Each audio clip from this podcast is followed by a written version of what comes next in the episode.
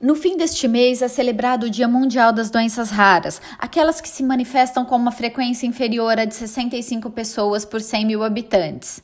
Embora a taxa de atingidos por cada uma das doenças raras seja baixa, o grupo todo inclui um grande número de síndromes.